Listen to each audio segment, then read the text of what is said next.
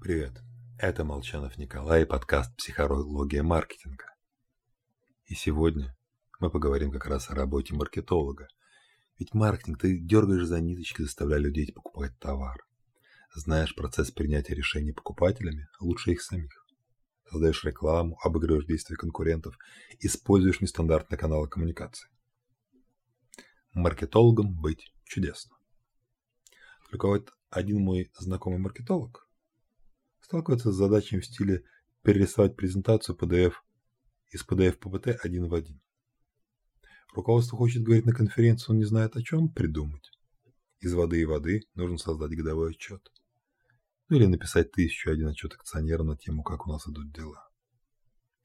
Обычная работа в любой профессии – это рутина, о которой не очень любят рассказывать на собеседовании и во вдохновенных статьях в СМИ. Ведь так можно отпугнуть потенциальных кандидатов. Как будто лучше принять на работу человека и лишь потом открыть ему картину действительности.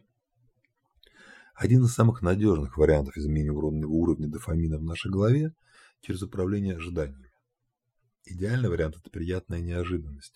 А вот если событие, в наступлении которого мы были уверены, не исполнилось, уровень нейромедиатора падает катастрофически.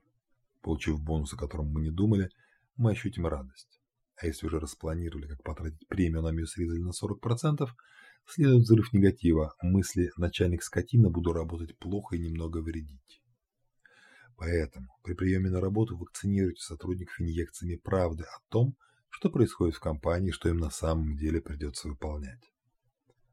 И аналогично не стоит перебарщивать с творческими привлечениями в рекламе, намекая на несуществующие достоинства.